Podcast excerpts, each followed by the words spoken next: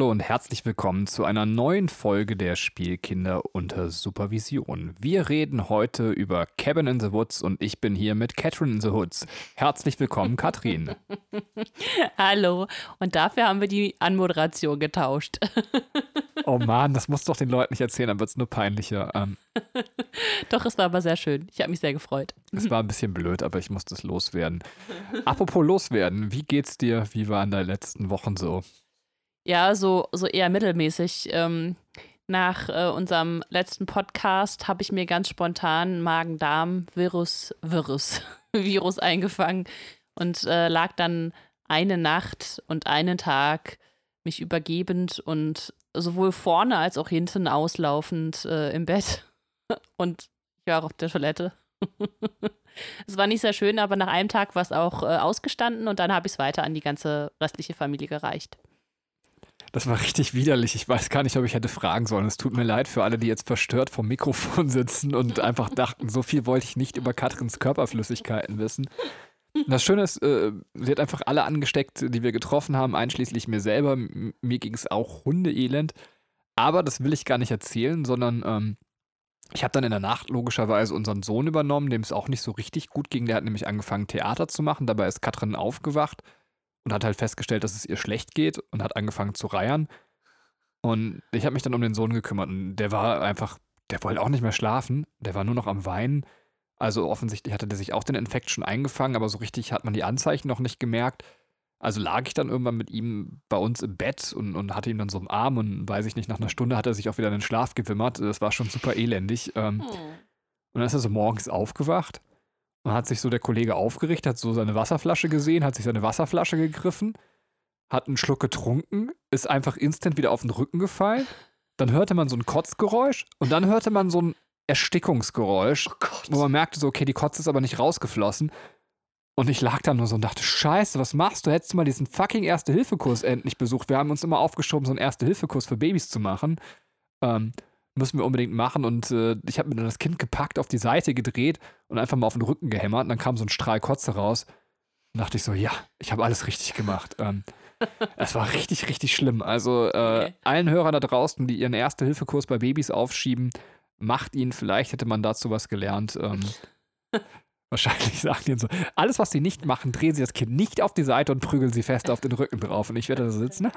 habe ich nicht gemacht oh. damals. Ja, aber es, es gab ja nicht nur äh, schlimme Sachen, die wir jetzt erlebt haben, sondern auch sehr schöne und positive. Äh, wenn dann Rückmeldungen von unseren Hörern kommen, dann ist man super erfreut. Äh, deswegen, äh, wenn ihr uns glücklich machen wollt, dann könnt ihr uns auch eine kleine Nachricht schicken und unser Tag wird besser, auch wenn wir auslaufend im Bett oder auf dem Klo sitzen. Er muss dir noch, darf ich einfach mal so eine lustige Geschichte on tape hier erzählen, die mir gerade einfällt dazu noch? ja, bitte. Wir haben ja schon erzählt, dass wir so eine Ziehtochter haben und wir bemühen uns gerade auch so ein bisschen darum, dass sie vielleicht unsere Pflegetochter wird.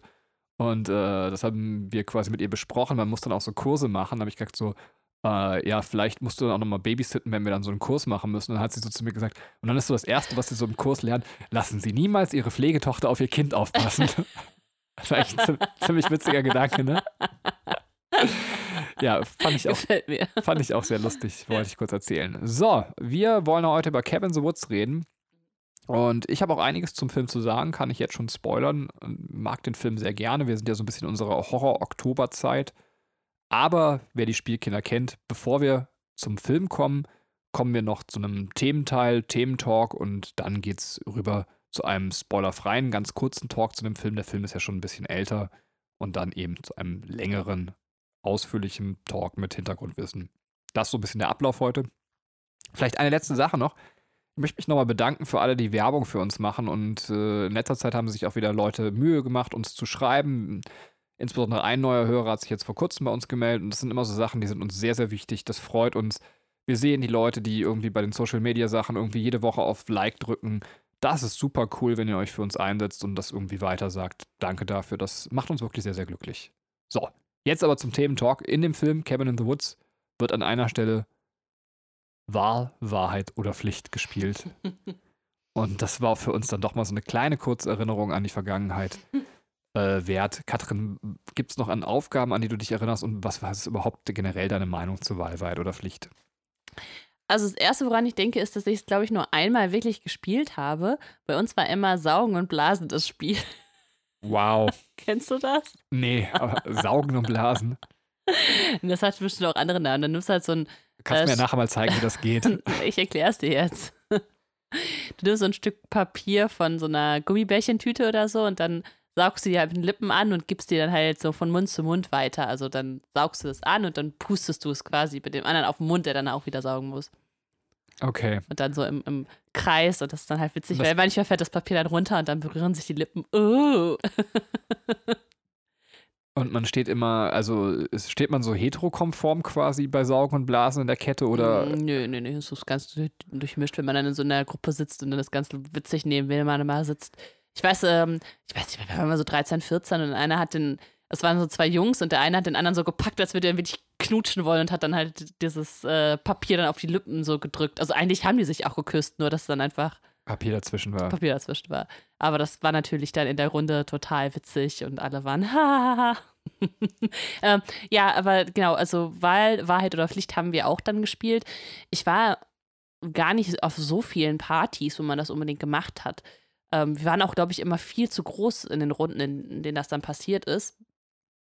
Ähm, und ich weiß, dass ich einmal die, also ich ehrlich gesagt, ich weiß nicht mehr viel, nur einmal hatte ich die Aufgabe, einen Orgasmus vorzutäuschen. Da war ich, glaube ich, so 16 oder so. Und dann habe ich das einfach gemacht und fand das total witzig. Und ähm, ich weiß gar nicht, wie die Reaktion der anderen war. Ich weiß nur, dass zum Schluss nochmal eine Freundin von mir auf mich zukam, meinte, das musstest du jetzt aber nicht wirklich machen, oder? Also die fand das irgendwie total schockierend. Und Aber war sie dabei und hat dich dann nochmal gefragt? ja, ja, ja, ja, sie hat mich dann, ja, ich verstehe es auch nicht genau. Also ich glaube, Also war es ein, das war so, das war doch bestimmt nur eine Scherzanfrage, das musstest du doch nicht wirklich machen, so in der Art. Das- Ich we- weiß nicht, ob sie da so prüde war, dass, dass ihr das dann nicht gepasst hat. aber was für einen Ansatz hast du gewählt? So wie ich dich kenne, einen realistischen, realistischen Orgasmus-Vortäusch, oder? Also, Also ich war, äh, ich war, ich- ja, so wie es, also du musst halt wissen, dass ich zu dem Zeitpunkt noch nicht mal Sex hatte, also noch nicht mal wusste, wie, wie das war eher so das Wissen aus ähm, normalen Spielfilmen. ah, okay. Ne? Also halt total krass übertrieben so und äh, ja. Ja. En- Ende der Geschichte. Ähm, ich glaube, wir haben das, aber wenn ich mich jetzt noch, also gerade diese Story erinnert mich daran, dass wir doch auch als ähm, so, ich hatte so eine Mädchenklicke, wir waren dann irgendwie immer zu viert und da haben wir sowas auch gemacht, aber wir waren halt total unschuldig und äh, dann haben wir halt nur, also ich, we- wer nimmt denn, wer nimmt denn eigentlich Pflicht dabei? Ich glaube, wir haben immer nur so Wahrheitssachen gemacht. Und haben uns immer gegenseitig Fragen gestellt. Ja, also von daher, ich habe gar nicht so viel Spannendes dazu zu sagen. Ich glaube, das ist ähm, der eigentliche Gedanke bei Wahl, Wahrheit oder Pflicht ist doch, dass man, äh, dass irgendwer miteinander knutschen soll, oder?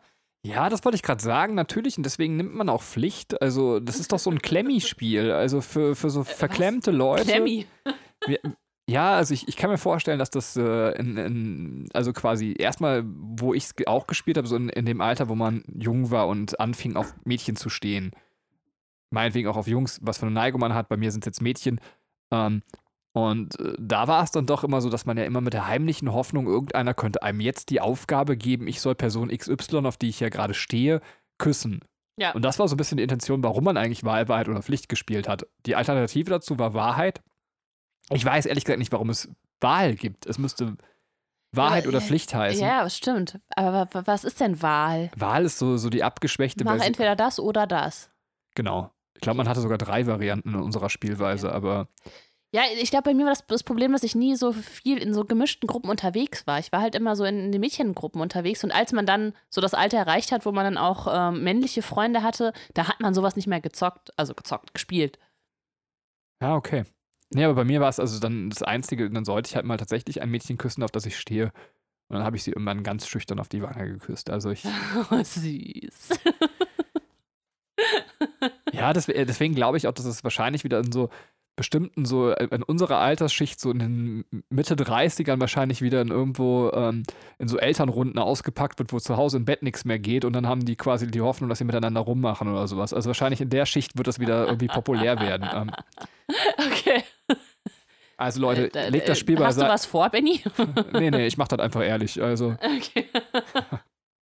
Sag mal, Franz, hast du Lust zu bumsen? Die Hildegard möchte bestimmt auch. Braucht man nur Freunde, die Franz und Hildegard heißen. Also, wenn ihr Franz und Hildegard heißt, schickt uns doch einfach ein Ass und ein Dickpick und ähm, dann können wir gucken, ob die Sache läuft. So, äh, kommen wir jetzt besser mal zu Cabin in the Woods. Mhm. Und zwar erzählt euch jetzt Katrin, ich weiß nicht, ob das eine gute Idee ist, wirklich, wirklich spoilerfrei, kurz, worum es in Cabin in the Woods geht.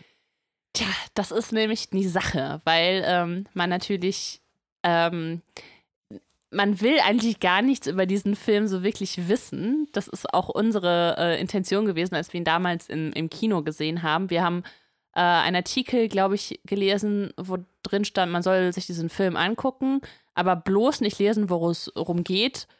Und dann wurde der Film bewertet und dann haben wir gesagt, oh jo, machen wir. Und vielleicht mache ich das für diejenigen, die ihn noch nicht gesehen haben, an der Stelle auch. Es ist eigentlich also ein, ähm, ein Horrorfilm, der so eher Richtung ähm, ähm, den Teenie, wie heißt das? Teenie-Schocker geht. Ähm, mit einer, es geht um eine Gruppe von Jugendlichen, die in ein, eine Hütte im Wald fahren. Das ist so die grobe Rahmenhandlung. Aber äh, er hat noch wesentlich mehrere Ebenen und er geht noch wesentlich tiefer und äh, man muss sich einfach darauf einlassen. Ja, ich finde, das hast du wirklich perfekt gelöst. Also, so ist es. Also, ich finde, so kann man es perfekt sagen. Möchtest du eine Bewertung von dem Film abgeben? Ja, möchte ich. Ähm, ich äh, liebe diesen Film. Ich finde den so genial, weil, weil es eben diese tieferen Ebenen gibt und äh, weil man am Anfang mit ganz vielen Fragezeichen da sitzt, weil man so ein bisschen äh, Klischees abfeiern kann und Referenzen abfeiern kann. Und ähm, ja, würde dem Ganzen dann eine 9 von 10 geben. Und bei dir? Ich würde es ähnlich bewerten. Also tatsächlich 9 von 10. Ich frage mich, ob es auch eine 10 von 10 sein könnte. Ich habe irgendwie das Gefühl, irgendwas fehlt mir an dem Film. Ja. Aber ich wüsste ehrlich gesagt auch nicht, was ich kritisieren sollte. Warum ist man immer so kleinlich mit, mit der Bestnote? Ähm, ja, wobei es ist eher eine 9 von 10 gefühlt. Irgendwas ja. fehlt mir, aber ich kann es nicht äh, gut in Worte fassen, was mir fehlt.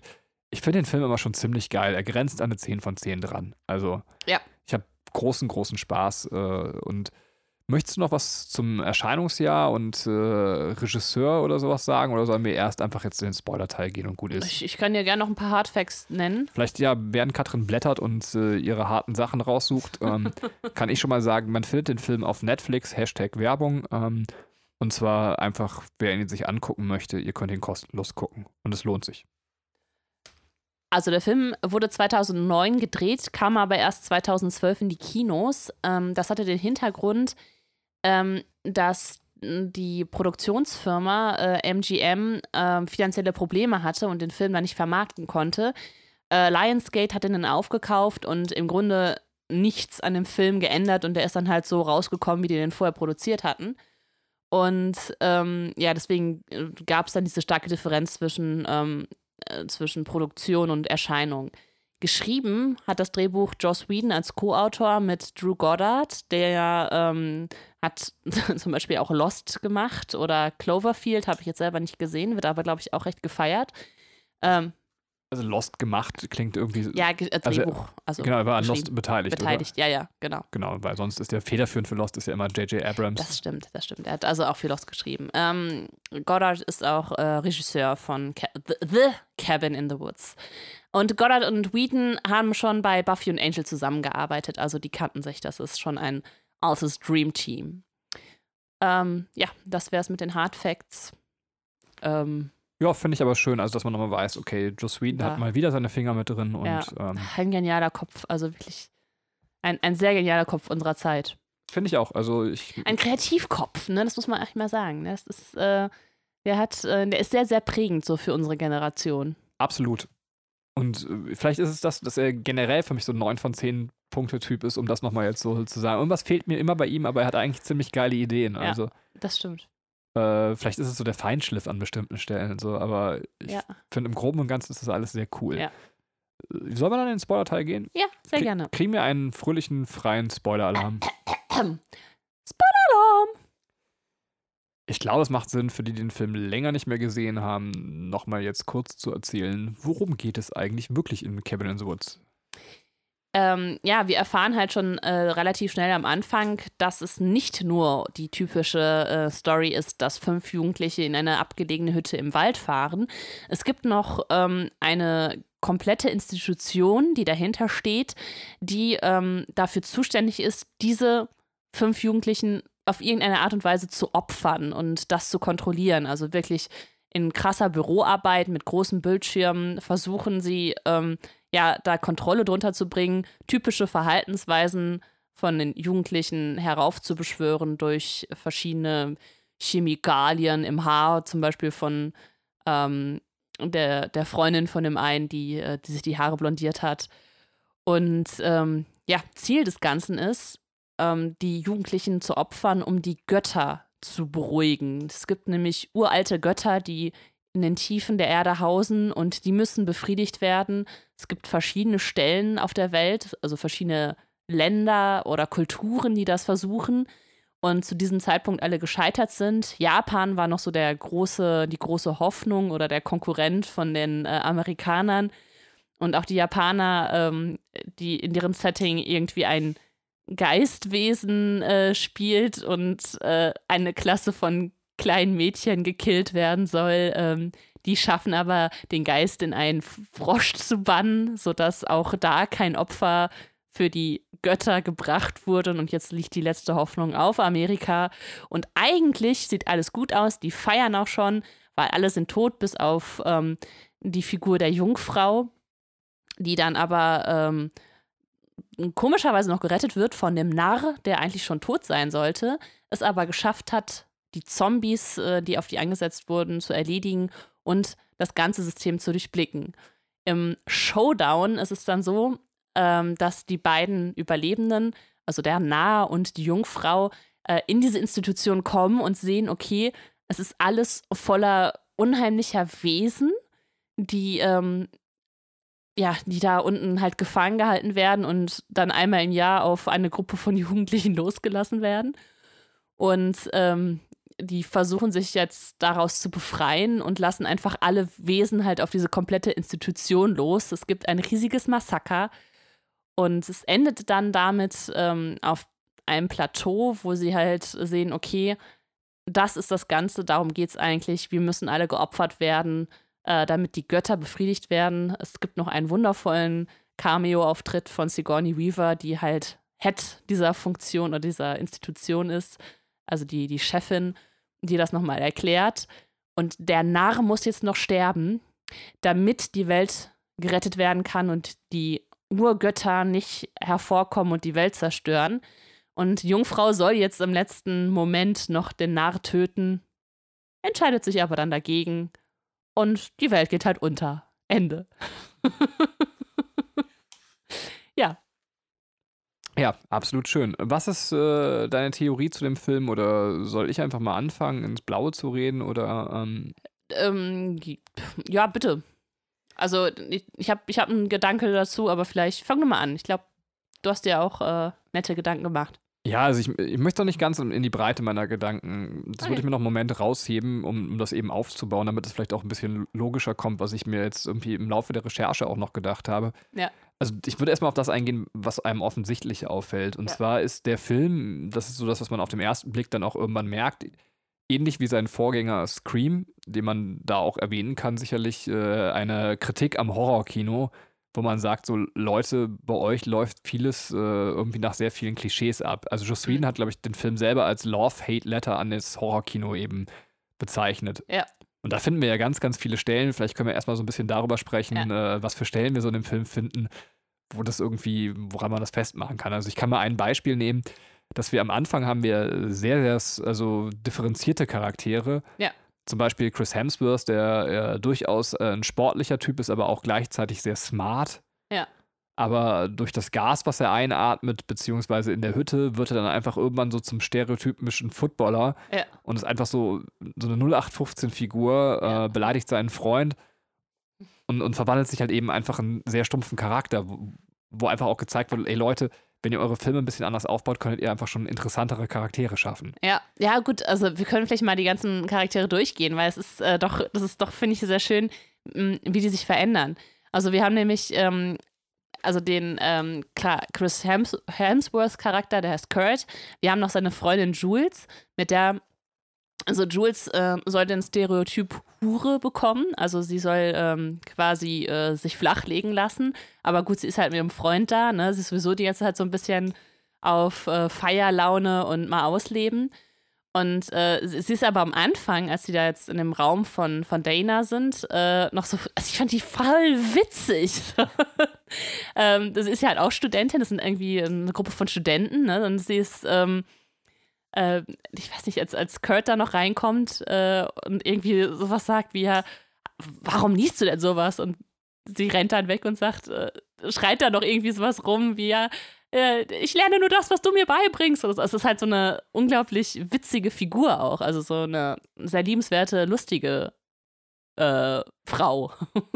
und sie wird dann halt immer mehr zu diesem Flittchen. Also sie fängt dann an, immer mehr so rumzutanzen. Es fängt halt an mit, äh, mit dieser Wahlweit- oder Pflichtaufgabe, dass sie den Wolfkopf mit dem Wolfknopf knutschen soll. Was auch witzig ist, weil eben der Kiffertyp sagt mit dem Elch. Ja. Was äh, meiner Meinung nach eine Anspielung auf Tanz der Teufel ist. Ja, absolut. Und äh, dann geht es aber mal weiter. Dann fängt sie dann an, so krass da äh, Lapdance zu machen, alle anzugrabbeln und ähm, ja, dann tatsächlich sich auch im Ball flachlegen zu lassen. Und dann ist sie auch die Erste, die stirbt. Weil das ist ja, bei Scream ist das ja auch so, ne? Das ist äh, eine der Regeln, dass die, die Hure zuerst stirbt oder das Flittchen. Ja, und die Szene ist übrigens auch total schön, weil auch hier nochmal so gezeigt wird, okay, die Logik ist teilweise völlig äh, ausgeblendet. So, oh, es ist zu kalt, ja, dann pff, machen wir wärmer. Ja. Oh, es ist zu wenig Licht, ja, pff, dann machen wir einfach mitten in der Nacht Licht an. Also so, Ja. es ist so überhaupt gar keine Logik mehr in der Szene vorhanden und sie geht halt trotzdem mit. Ja. Und das ist halt eigentlich sehr cool, um, um das ab Absurdum zu führen. So. Ja, auf jeden Fall. Ähm, also da ist halt der Wandel äh, auch von äh, so ein wirklich auch einen smarten Charakter zu, zu einer sehr eindimensionellen ähm, äh, Figur.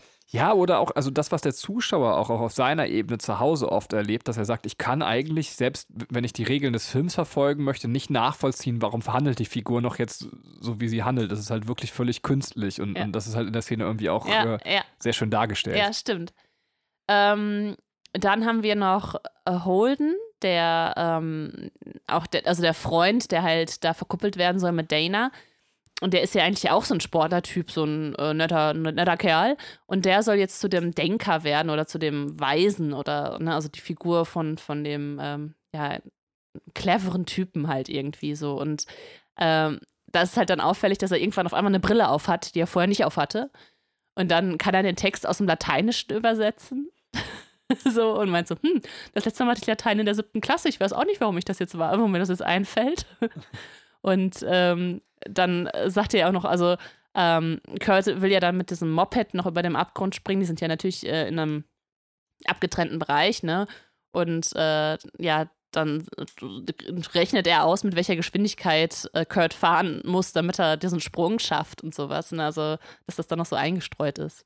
Ja, absolut. Auch hier übrigens über eine schöne Szene, dass äh, in dem Moment, wo Kurt gegen die, die künstliche Wand springt, Ja. dass auch hier nicht nur äh, die Illusion der Charaktere, sondern auch die Illusion der Zuschauer quasi letztendlich gebrochen wird. Ich meine, in dem Fall wird sie in dem Film nicht gebrochen, weil wir wussten ja schon, dass die Wand da ist, weil ein Ja. Vogel dagegen geflogen ist. Ja, Und trotzdem macht es halt nochmal klar, wir sind in einem absolut künstlichen Raum. Also, und das, was eben bei schlechten Filmen immer wieder mal passiert, ähm, Ja. da- dass eben die Immersion oder der, das, das Gefühl, dass man in dem Film ist, halt vom Zuschauer durch bestimmte Stimmt. Mechaniken oder dumme Entscheidungen gebrochen wird. Ah, sehr schön, sehr schön beobachtet. Finde ich sehr cool. Ähm, wen haben wir noch? Ja, da bleibt ja nur noch quasi die beiden äh, Charaktere, über die bis zum Ende überleben. Ähm, einmal noch Morty, der Narr, also der eigentlich der krasse Kiffertyp ist. Und ich finde, bei ihm ist einfach nicht so die richtige Wandlung zu sehen. Ähm, weil er halt, also er ist halt schon vom Anfang an total überzogen. Er kommt in einem ähm, rauchgefüllten Auto angefahren mit irgendwelcher Reggae-Musik und einer riesigen Bong.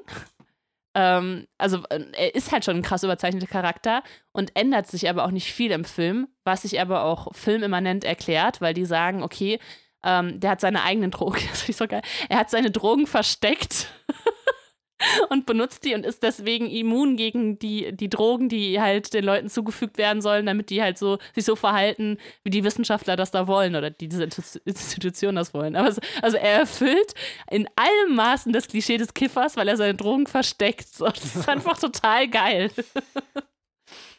ähm, ja, und dann halt noch Dana, die Jungfrau, ähm, die dann aber witzigerweise, das sagt Sigourney River zum Schluss so, ne, wir, wir, nehmen halt das, was wir kriegen, weil anscheinend ist heutzutage noch sehr schwer, eine Jungfrau zu finden. Ähm, die dann ähm, schon mal, sie hatte dann halt was mit ihrem, Pro mit ihrem Professor, der dann irgendwie Schluss mit ihr gemacht hat per E-Mail und ähm, die sich dann aber im Film auch so ein bisschen prüde verhält. Also erstmal, sie beobachtet Holden durch diese ähm, durch dieses verspiegelte Glas, ne, wie er sich dann auszieht. Und ähm, ist dann immer so anständig, dann wegzugucken, weil er war es ja auch vorher. Ähm, aber später ist sie zum Beispiel, als sie mit dem knutscht, dass sie sagt so, ähm, sie macht sowas nie.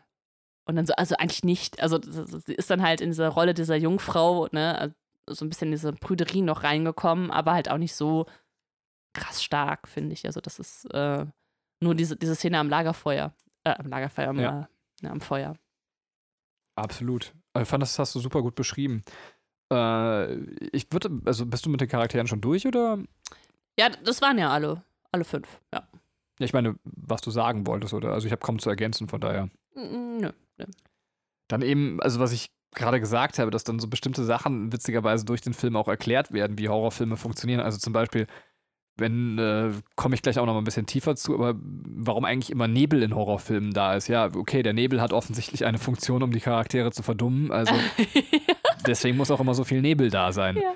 Was genauso schön ist, also so eine Kleinigkeit, warum lässt der Charakter im, im Horrorfilm immer, wenn er zugestochen hat, das Messer ad hoc danach fallen? Ähm, ja. Was ja immer so eine super dumme Reaktion ist. Das sehen wir dann, es gibt so einen kleinen Elektroschock auf das Messer von den äh, also von den beiden, die das beobachten. Ja. Wie heißen denn die beiden? Ähm, ähm, Hadley und Citizen. Von Hadley und Citizen gibt es auf jeden Fall so einen kleinen Elektroschock auf den Messergriff und dann lässt sie das Messer fallen, mit dem sie ja. gerade den Zombie abgestochen hat.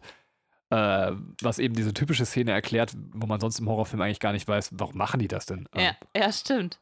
Das ist halt super nett, äh, dass solche Klischees irgendwie aufgegriffen werden und nochmal äh, neu beleuchtet oder erklärt werden. Ähm. Ja, Oh, finde ich geil. Ja, es ist, ähm, erinnert mich daran, dass ähm, wir haben ja äh, auch die Situation, dass wir jetzt einen neuen haben, diese Institution, also einer vom Militär, der da halt ähm, da mithelfen soll. Und er tauscht sich halt mit dieser Wissenschaftlerin, mit dieser Frau immer wieder aus, weil er, ähm, weil für ihn die Situation neu ist.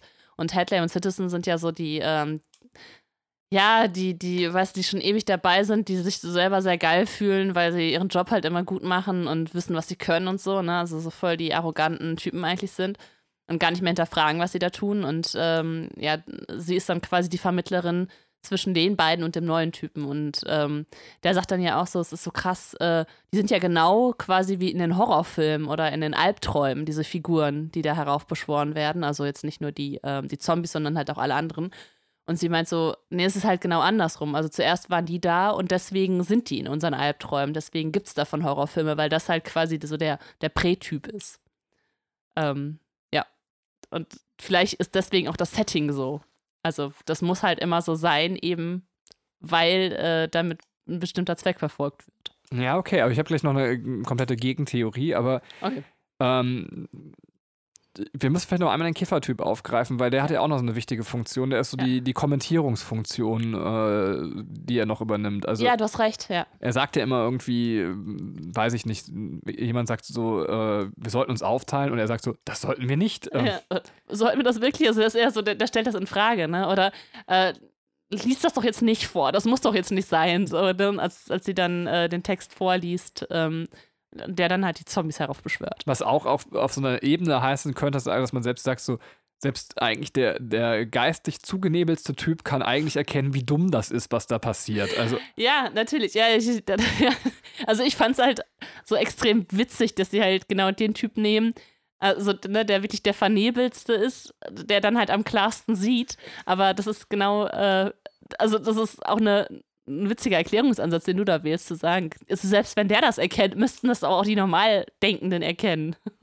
Und jetzt kommen wir zu der nächsten Ebene. Ähm, wenn wir eine Ebene weiter bei dem Film rücken, ist das Ganze ja vielleicht auch äh, eine Zuschauerkritik. Also Mhm. tatsächlich, weil wir sehen ja dann eben ganz viel, was Hadley und äh, Citizen. Citizen tun.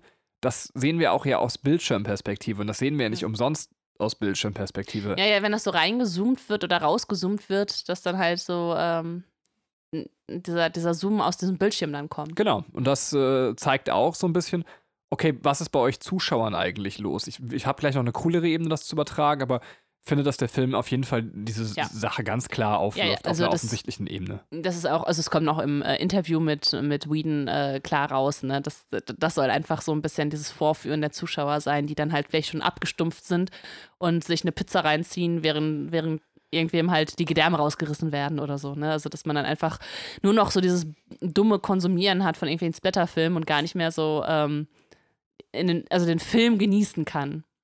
Ja, absolut. Und äh, ich finde halt so, schöne Szene dabei, oder meine Lieblingsszene, die es am besten darstellt, ist, ähm, es, ich glaube, es gab dann irgendwann ja auch mal den Moment, so, ein- so Horror, also dass es auch so, so Partys gab oder Leute sich im Kino dann auch einzelne Tode gefeiert haben und sowas. Das ist, Ja. glaube ich, so ganz üblich in der Szene von den Horrorfilm-Fans. Ja. Und dann gibt es aber diese Partyszene, wo sie denken, sie haben das geschafft und, und sie feiern so eine Party. Ja. Und im Hintergrund wird einfach so richtig brutal quasi gerade einfach so eine Frau fertig gemacht. So. Und, und niemand interessiert so richtig, was da passiert. Ich, ja, ja, also ja, die haben halt ihr Ziel erreicht, ne? Und äh, Dana ist ja optional, ob sie stirbt oder nicht. Und äh, als, als Ja, ja, Frau, ne? Aber auf der, auf der anderen Seite ist so, ähm, durch euren Umgang, also dass es beim Zuschauer so, finde ich, die Kritik aufwirft, durch euren Umgang und, und eure Partygehabe, wie ihr diese Filme angeht, so äh, geht ihr vielleicht auch einfach nicht angemessen mit der Gewalt, die da passiert, um. Und das finde ich ist ein sehr schöner Kommentar, diese Szene. Also so, ja. die hat bei mir auch so ein bisschen. Ja, die war eigentlich fast die perfekte Szene für mich. Sie ist die perfekte Szene. Also sie hat so, so eine groteske Gänsehautstimmung bei mir hinterlassen. So, Ja, so, so ein, auf der einen Seite lachen und auf der anderen Seite so, so ein Schlucken, weil es einfach auch schon so widerlich war. Also, ja, ja, das stimmt. Ja, das stimmt. Ähm, was sehr interessant ist, was der Szene halt vorausgeht, ist, dass er so kurz in dieses Nachdenkliche verfällt, so dass er sagt, so ja, ich wünschte, sie wird es schaffen, sie, ist, sie hat sich ja jetzt schon irgendwie gut bewiesen und so. Und dann dreht er sich zur Seite und dann sagt er irgendwas, ey, Tequila ist mein Freund oder irgendwie sowas, ne? Und dann, äh, dass er dann halt ganz schnell diese Gedanken verwirft. Also ähm, der Film, also wirklich jetzt wieder filmimmanent, versucht auch Erklärungen dafür zu finden, dass die, äh, diese Wissenschaftlerin ja diesen, diesen neuen Typen dann erklärt, so ja, man braucht irgendwie eine gewisse Distanz dazu, ne, bei, bei dem Schlimmen, was gerade passiert, dass man jetzt ähm, damit leichter umgehen kann. Deswegen schließen sie ja diese Wetten ab. Und ähm, ja, was aber irgendwie auch, also, ne, was vielleicht der, der Schritt noch davor ist, dass man sagt, so, ja, ähm, okay, das kann man vielleicht noch nachvollziehen, während es dann immer, immer krasser wird bei denen. Ne? Also, dass die dann auf einmal anfangen, Partys zu schmeißen, während im Hintergrund wirklich noch jemand getötet wird. So. Und in deren Realität ist es ja so. Ja, wo man sagt, so dieses, ähm, man spricht ja bei dem Genre auch von Torture Porn, also so irgendwann geht's halt zu weit. Mhm, ja. Und, und vielleicht ist auch so, der, der Film macht es ja selber. Ich glaube, ich habe auch tatsächlich immer mal was von Joss Whedon dazu auch gelesen, dass er sich dagegen irgendwie sehr negativ geäußert hat, dass er sagt, das findet er einfach auch nicht nötig, ähm, Ja. wenn das so übergewalttätig wird. Aber der Film macht es ja interessanterweise auch sehr gut. Er zeigt ja, er ist sehr gewalttätig. Wir Mhm. sehen Unmengen an Blut. Ja. Aber gleichzeitig an bestimmten Stellen, wo es nicht sein muss, zum Beispiel diese Sägenstelle, wo der Frau Kopf ab, äh, der Kopf abgesägt wird. Ja. Dann sehen wir so das Sägeblatt, wir sehen ihren Kopf und danach sehen wir einen Schnitt und dann sehen wir spritzendes Blut. Ja. Und wir wissen so, okay, ihr Kopf ist quasi äh, abgeschnitten worden. Ja. Das ist so gut dargestellt, dass wir den Rest gar nicht brauchen. Ja. Es muss nicht in kleinen Einzelheiten gezeigt werden, wie das Fleisch zerreißt und dieser Kopf irgendwie aufplatzt und so weiter. Ja, ja. Und ja, gut, ich meine, klar gibt es nachher die Szene, wo der abgerissene Kopf irgendwie in die Wohnung geschleudert wird, aber Aber das ist, ja, genau, sowas geht dann klar. Also es ist, ich finde, es ist äh, sehr geschickt auch äh, auf der einen Seite immer noch ein guter, gewalttätiger Horrorfilm, also wo man sagt, an, an den Stellen, wo man sieht, macht das auch für den Film sicherlich Sinn, ja, weil es soll ja auch ein bisschen den Schrecken vermitteln. Ja. Aber es ist halt nicht äh, im Sinne von einfach nur noch Gewalt zelebrierend. ja, ver verstehe ich voll, ja. Ähm, das ist vielleicht das, was ähm, beim, bei der Neuverfilmung von Evil Dead passiert ist. Also so wie ich es jetzt ähm, mitgekriegt habe bei der, unserer letzten Filmbesprechung, dass es da halt zu realistisch und zu viel ähm, sein sollte. Ähm, Ich habe mir nie von Eddie Ross äh, Hostel zum Beispiel angeguckt, weil ich immer das Gefühl hatte, so wie mir die Leute Hostel angepriesen und beschrieben haben, dass es bei Hostels nur noch um, um sinnfreie Gewalt geht und um das Zeigen von Gewalt und da hatte ich einfach keinen Bock drauf. Also war Ja. was, wo ich so, das, das brauche ich halt nicht. Ja. Also Gewalt muss entweder für mich eine Funktion haben oder was auch geht, ist halt äh, überzogen lustig äh, inszeniert. Also so wie das ein Tarantino oder Ja. ein Rodriguez manchmal macht. Apropos Tarantino, ähm, und äh, worüber ich auf jeden Fall noch äh, sprechen wollte, ist die, die allererste Szene, weil die halt auch ziemlich, also ich finde, die hat so ein bisschen was Tarantino-artiges. Das ist, ähm, wir steigen in den Film ein und wir sehen nicht in der ersten Szene diese fünf Jugendlichen, sondern die beiden, ähm, äh, diese beiden äh, ja, Büroarbeiter da, also Hadley und Citizen, die am äh, Kaffeeautomaten äh, stehen und sich in irgendwie was zu trinken da ziehen. Und ähm, Hadley redet darüber, dass seine Frau jetzt angefangen hat, äh, irgendwelche ähm, Schubladen mit Kindersicherung zu versehen, weil sie jetzt gerade dabei sind, irgendwie ein Kind zu machen oder ein Baby zu machen. Und äh, das ist aber so, es ist so halt so absurd in diesem Setting, weil danach geht's, äh, werden sie halt schon angequatscht und es geht irgendwie um, um Morde, ne? Und äh, also es ist halt so ein total verrücktes Setting, was aber irgendwie in der Gesprächsführung total an Tarantino erinnert. Und dann kommt so der einzige, finde ich, überraschende äh, Jumpscare-artige Moment. Und zwar, die beiden reden einfach so und werden krass mittendrin unterbrochen mit einer unerträglich lauten Musik und halt dem Filmtitel, der so krass stark eingeblendet oder so, so schnell eingeblendet wird und so überdimensional groß. Und es passt halt überhaupt nicht so in die Szene. Und ähm, was, was ich aber voll witzig finde, weil es halt so Jumpscares sind ja eigentlich so voll das Typische für so einen ähm, ja, Teenie-Schocker. Und äh, da wird es tatsächlich nur, also es ist der einzige Moment, der wirklich so richtig schockermäßig ist. Es gibt noch so einen Film, der das übrigens macht. Ich weiß nicht, ob das auch ein Zitat an der Stelle war. Wir müssen eh gleich noch ein bisschen über Filmzitate reden. Ja.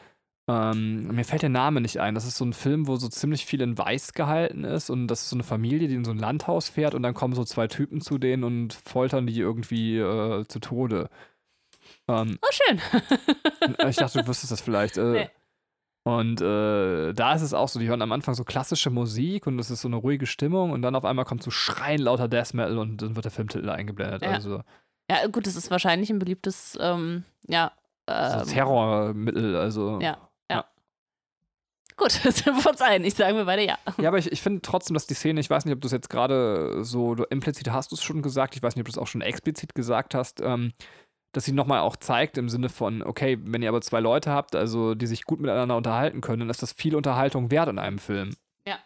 So, bitte achtet auch auf geile Dialoge, weil der Ja, Dialog ja. ist cool. Es geht hier einfach nur um Schubladen und trotzdem ist die Szene richtig witzig. Ähm, Mhm. Also, was wirklich zeigt, und der ist einfach Tarantino- Tarantino-esk, der Dialog. Ähm, Ja, ähm, nur kurz an der Stelle ähm, habe ich äh, in einem Interview mit Whedon darüber gelesen, fand ich sehr schön. Man wollte einen Film drehen gegen, äh, also dagegen, dass die Stories immer vorherseh äh, also vorhersehbarer werden, die Morde immer abstoßender und die, die äh, Jugendlichen immer austauschbarer. Und äh, genau das hat er ja getan. Ja, jetzt bin ich über den, also ich soll ich mal kurz, äh, ich weiß nicht, wie viel du noch hast. Äh, ich Nee, kann jetzt bitte. mal so ein Ja. bisschen in, in, in die fantastische Tiefe brettern. Ähm, Ja. Äh, und zwar bin ich über so einen YouTuber, habe ich mir angeguckt, so Easter Eggs. Ähm, ich habe mir gerade schon wieder den Namen leider nicht aufgeschrieben, könnt ihr aber einfach googeln, Easter Eggs, ähm, Cabin in the Woods. Und äh, das Video war letztendlich so, dass äh, ganz schnell aufgeschlüsselt wurde, wo welches Monster herkam.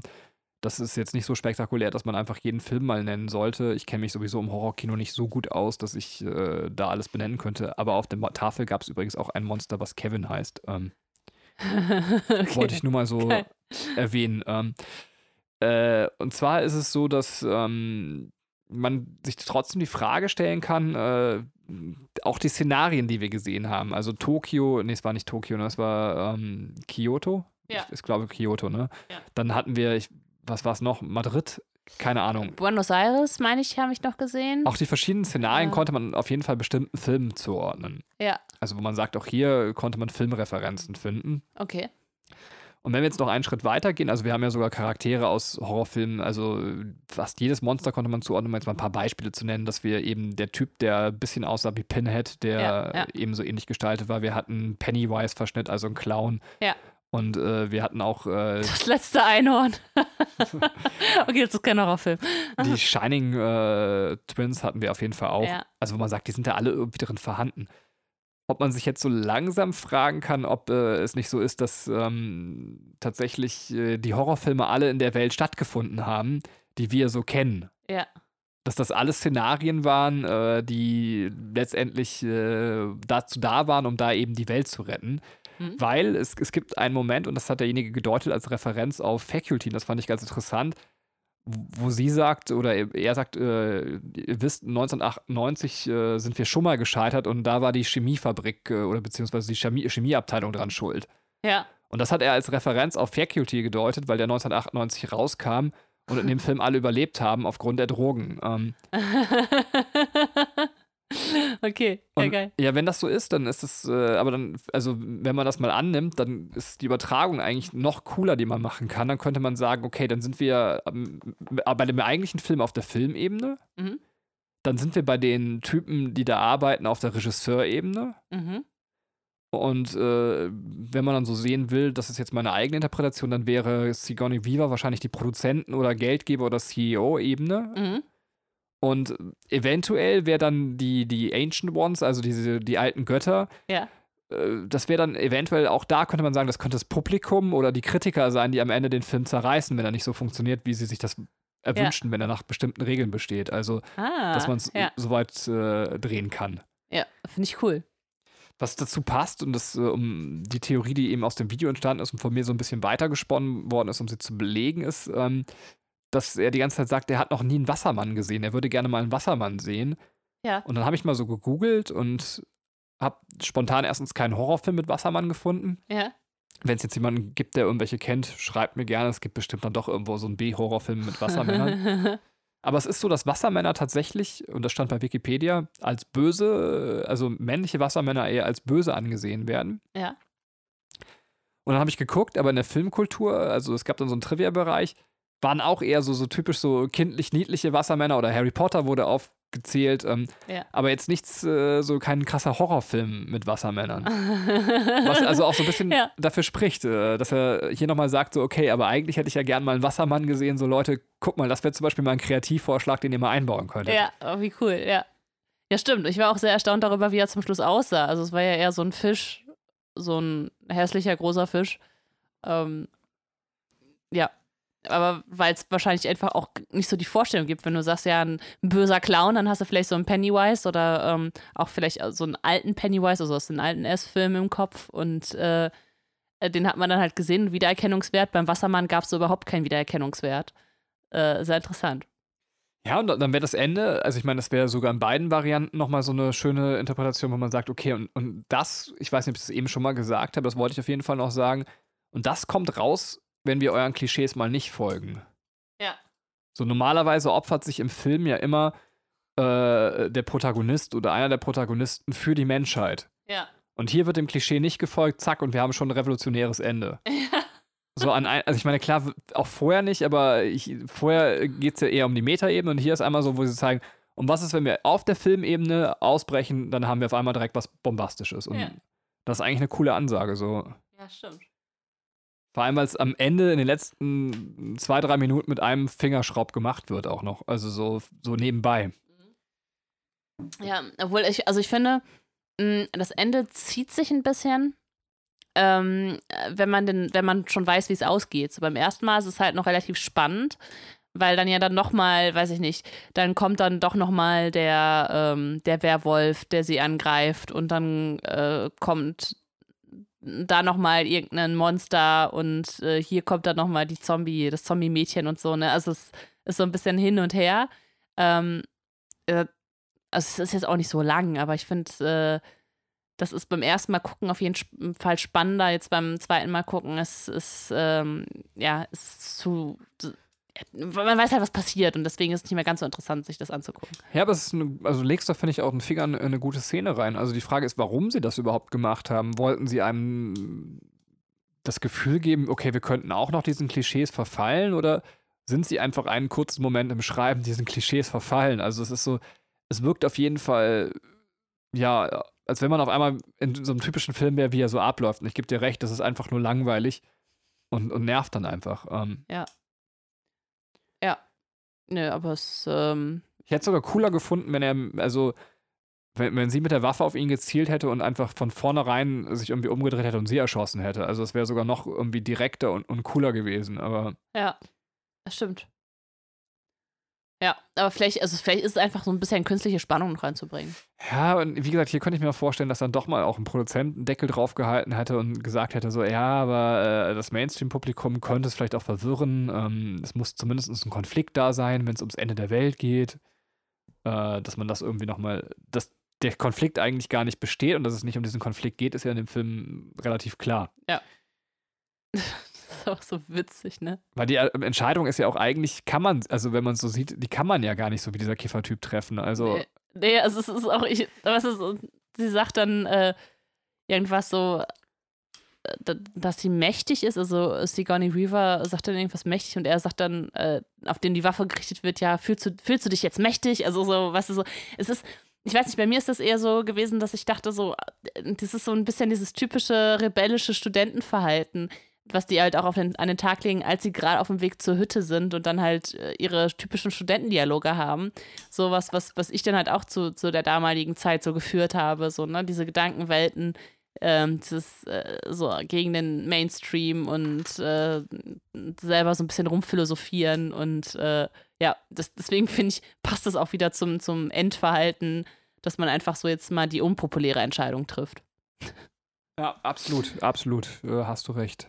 Wobei die unpopuläre ist ja, in, also in dem Fall, wie gesagt, eine Entscheidung, die man eigentlich so nicht treffen kann, wenn man sie jetzt mal auf der richtigen Entscheidung. Ja.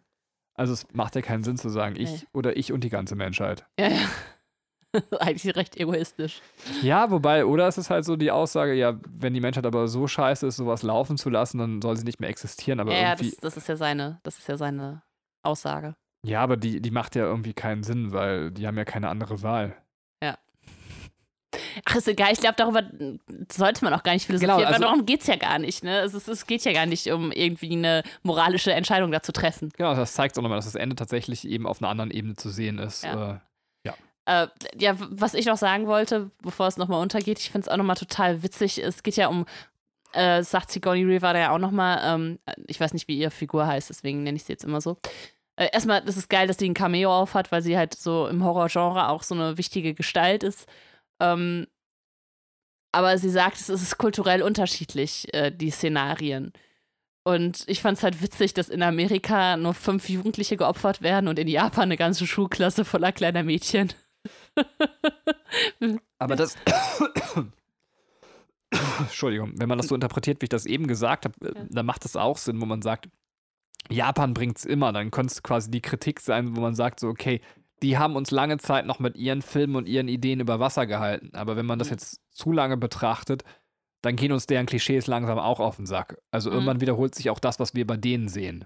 Ja. Das mag zwar erstmal anders für unsere Augen wirken, wo wir die Schulklasse mit den Kindern haben, ähm, aber dann auf Dauer nutzt sich das eben auch ab. Ja, aber es ist ja auch tatsächlich so, ne? Also, dass halt viele amerikanische Horrorfilme im, ähm, in Japan so ihren Ursprung hatten, wie The Ring zum Beispiel, ne? Nur, dass es, glaube ich, The Ring äh, ein Zehnteiler ist im Japan. und sowas, ja, ja, ja. Ich äh. möchte noch auf jeden Fall, bevor wir fertig sind, auch über, die, äh, über den Tankwart reden, den ich einfach. Ähm, Stimmt, den habe ich voll vergessen, ja. Coole Szene. Ja. Also sowohl äh, an der Hütte, wo wir diesen typischen verlassenen Tankwart haben, der so grummelig vor denen steht und irgendwie so einen Quatsch redet, dass sie unbedingt umdrehen sollen, sonst alle sterben. Aber richtig witzig dann auch noch, dass er eben dann bei denen anruft und mit denen dieses Gespräch führt. Und das ist einfach alles so geil, dass sie ihn einfach auf Lautsprecher machen und sowas. Diese ganze Szene ist so großartig. Das ist einfach nur witzig, ne? Absolut. Also dieses über den, den, den ulkigen Typen, Klassenstreber irgendwie witzig machen oder lustig machen. Ähm, ja, was, was halt wieder für die Arroganz dieser Charaktere spricht, ne? Die sich einfach super überheblich und äh, super geil selber vorkommen. Ähm, ich wollte noch eine Sache erwähnen, ähm, weil wir jetzt ja gerade, also den letzten Filmpodcast, den wir rausgebracht haben, ist über Tanz der Teufel und äh, da sieht man einfach auch ganz viele, viele Referenzen, weil Tanz der Teufel ja irgendwie so das, ich weiß nicht, das Genre mitbegründet hat mit, mit der Hütte im Wald ähm, oder na, auf jeden Fall der Vorreiter dafür war. Ähm, dass man auch, ich weiß nicht, ob das, was ist so gefühlt so ein 1 zu 1 Dialog, wenn diese Klappe aufgeht, dass die genau das gleiche sagen wie bei Tanz der Teufel, weshalb jetzt diese Klappe aufgegangen ist. Also, dass das der Wind war und wer dann halt runtergehen soll und so. Und also, das ist äh, sehr, sehr, sehr, sehr stark daran angelehnt, auf jeden Fall. Ja, ich meine auch, dass, also klar, es sind ja eben Zitate auch aus anderen Filmen drin, aber eben auch das Necronomicon, dass das quasi, also ein Buch ist, aus dem vorgelesen wird, womit das Böse äh, beschworen wird, ist ja ganz offensichtliches Tanz der Teufel-Zitat dann. Stimmt. Ja. Und ähm, diese Hand, die zum Schluss quasi aus der Erde kommt, also die ne, von diesen alten Göttern, das ist, äh, ich glaube, es ist ein Carrie-Zitat. Also das sieht man ja oft, ne? also die Hand, die halt äh, durch die Erde bricht. Aber in Carrie ist das, glaube ich, das erste Mal so richtig ähm, im populären Kino gezeigt worden. Ja, ich glaube, das sind echt eine Menge. Ich habe es nicht aufgeschlüsselt. Also guckt euch das Video an. Es waren sogar Videospielzitate drin, wenn man sich im Horror-Videospiel auskennt. Also selbst Ah. darauf wurde irgendwie ähm, zitiert, also aus Left 4 Dead, glaube ich. Ähm, Ach, wie lustig. Ja, das ist, ähm, habe ich nämlich auch noch gelesen, dass äh, die so eine Art Ko Kooperation mit Left 4 Dead haben, äh, mit Left 4 Dead 2 hatten. Also es sollte downloadbarer Content äh, auf Grundlage des Films für das Spiel geben. Äh, Gab es dann aber nicht, weil eben äh, äh, MGM diese äh, finanziellen Probleme hatte. Und ähm, das Ganze wurde dann halt gecancelt, aber ähm, die haben trotzdem äh, die Erlaubnis bekommen, also die Filmemacher, äh, die Monster aus Left 4 Dead zu nutzen, um am Ende diese Kabinen zu füllen.